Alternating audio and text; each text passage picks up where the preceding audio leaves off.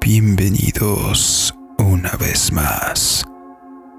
Hoy les traigo la continuación de una de las historias que se contaron hace unas semanas.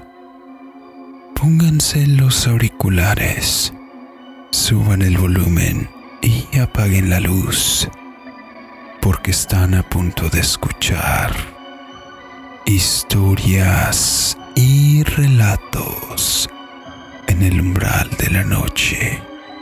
Comenzamos.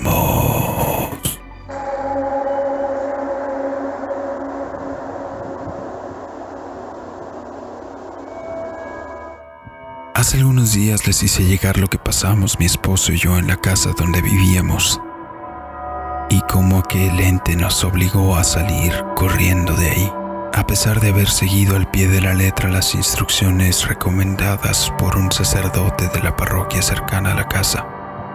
Desde aquella vez que salimos de ahí no volvimos a dormir en ese lugar. Sin embargo, en ocasiones acudíamos durante el día con el fin de sacar algunas cosas que fuéramos a necesitar.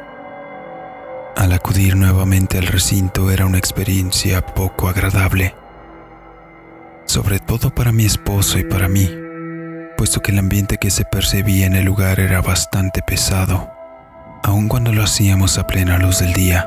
El silencio, el polvo y las sombras que atravesaban las ventanas de la abandonada propiedad no ayudaban a aligerar el sentimiento de inquietud que irradiaba desde lo más profundo de la vivienda. Una de esas ocasiones, mi madre fue quien decidió acompañarme al lugar, ya que eran bastantes las cosas que teníamos que mudar de esa manera se podría agilizar la recolección y más rápidamente abandonaría la lúgubre vivienda. Traté de mentalizarme en llevar pensamiento positivo buscando que de alguna manera la tensión del ambiente no lograra influenciarme y poder concentrarme en recolectar las cosas con la mayor eficiencia posible. Sin embargo, al abrir la puerta, una ráfaga de viento helado salió desde lo más profundo, provocándome un escalofrío tan inquietante que echó a la basura toda aquella mentalidad positiva que había tratado de mantener. Mi madre se me acercó y me tomó por el hombro al mismo tiempo que me decía, Tranquila, vas a ver que acabamos rápido. De alguna manera al escuchar sus palabras de aliento me impulsaron nuevamente a tener actitud positiva. Empezamos la recolección y lo estábamos haciendo con buen ritmo. Parecía que íbamos a salir de ahí antes de lo esperado sin embargo, cuando nos disponíamos a entrar al cuarto donde mi esposo y yo habíamos tenido la interacción con el ente, la tensión y la pesadez del ambiente incrementó considerablemente. De repente sentí como si me hubiera puesto unas pesas sobre las manos y los pies. Me costaba bastante trabajo desplazarme con normalidad. Mi madre lo notó por lo que me preguntó que si estaba bien. Yo respondí que no que sentía bastante pesadez, sobre todo en el ambiente, al mismo tiempo que le cuestioné si ella no podía percibir aquella negatividad del lugar. ¿A poco usted no siente nada, ma? Ella me miró y dijo que no, que no podía sentir tanta negatividad como yo, pero que probablemente era porque a ella no le había tocado estar en contacto directo con la maligna entidad. Ahorita le rezamos, mi madre sacó un rosario que traía en su bolsa y se dispuso a empezar el rezo. Inmediatamente después de haber iniciado, dijo que sintió como un par de brazos pesados y helados le tomaban por los antebrazos. Yo no podía creer lo que lo dijera con tanta naturalidad, pues se notaba a simple vista como la piel de los brazos comenzaba a erizársele. Aún así mi madre siguió con el rezo Podía escucharse la fe que le imprimían las palabras al entonarlas. No recuerdo el nombre de la oración, pero hablaba de guiar a las almas en pena hacia la luz.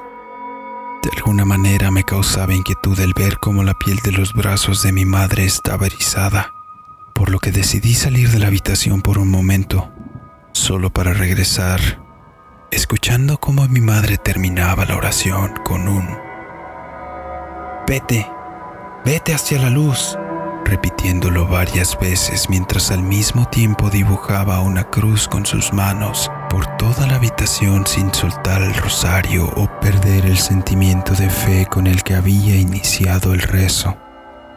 De alguna manera en el momento dice que sintió que el ambiente se aligeró un poco. Ya no sentía esas manos heladas sobre sus brazos. Nos apresuramos en terminar la mudanza de lo que habíamos ido a recolectar y salir de ahí. El resto del día había estado tranquilo. De alguna manera estábamos considerando mi esposo y yo regresar al lugar. Le había platicado lo que había pasado con mi mamá y mientras platicábamos, mi hijo menor se acercó a nosotros. Estaba oyendo la plática y me preguntó, Oye mamá, ¿y cómo es el espíritu? La incomodidad se sintió en todo el cuarto. Traté de darle la vuelta a la pregunta, en parte porque genuinamente no lo había visto como tal. Ay, mi hijo, no me preguntes, yo no sé.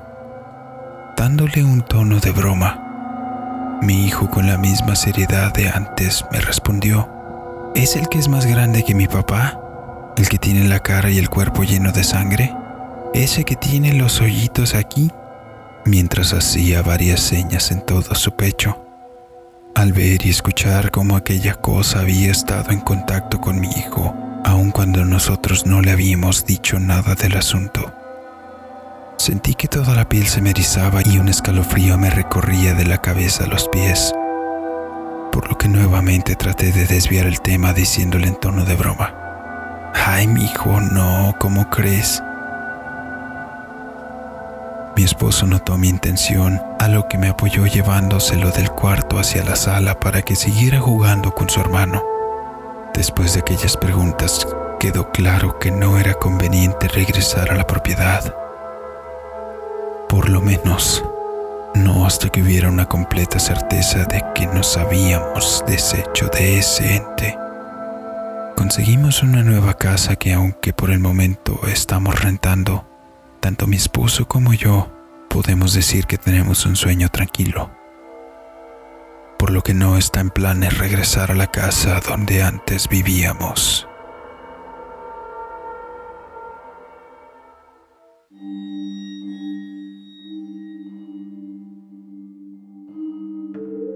Y así llegamos al final de este relato. Nuevamente por lo menos hasta donde nos han informado. Es bastante curioso que los niños hayan tenido contacto con dicho ente, pero que en su caso la interacción no haya sido tan violenta como sucedió con los padres. Déjame en los comentarios qué clase de entidad crees tú fue la que acudió a visitar al niño. Asimismo, hazme saber si conoces una historia similar. Déjanos tu opinión sobre este caso y sobre qué otra temática te gustaría escuchar en este canal. En la descripción te dejamos la información de contacto para que nos hagas llegar tus relatos y así poderlos hacer llegar a la audiencia. Asimismo te dejo las redes sociales para que nos sigas y apoyes en ellas. Si eres de los que nos escuchan en Spotify, te invito a que también nos apoyes en la plataforma de YouTube, suscribiéndote, dándole un like y compartiendo para que podamos seguir llevándote más historias y relatos en el umbral de la noche. Activa las notificaciones para que no te pierdas nada del contenido que se está subiendo en exclusiva entre semana. Yo soy Draco TRX. Muchas gracias. Nos vemos.